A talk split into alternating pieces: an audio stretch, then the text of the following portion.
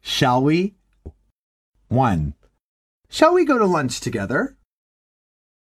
2. Shall we finish the project tonight? 3. Shall we go to the disco this weekend? 4. Shall we take the first class train? 5. Shall we call your friend? Dialogue 1. Shall we call it a day? Yes, all of us deserve a good rest after the marathon negotiations. Let's dine out this evening. It's on me. Sounds great. Shall I call a taxi? No, we've got a car out there waiting in the parking line. Let's go right away, shall we? Okay. Dialogue 2.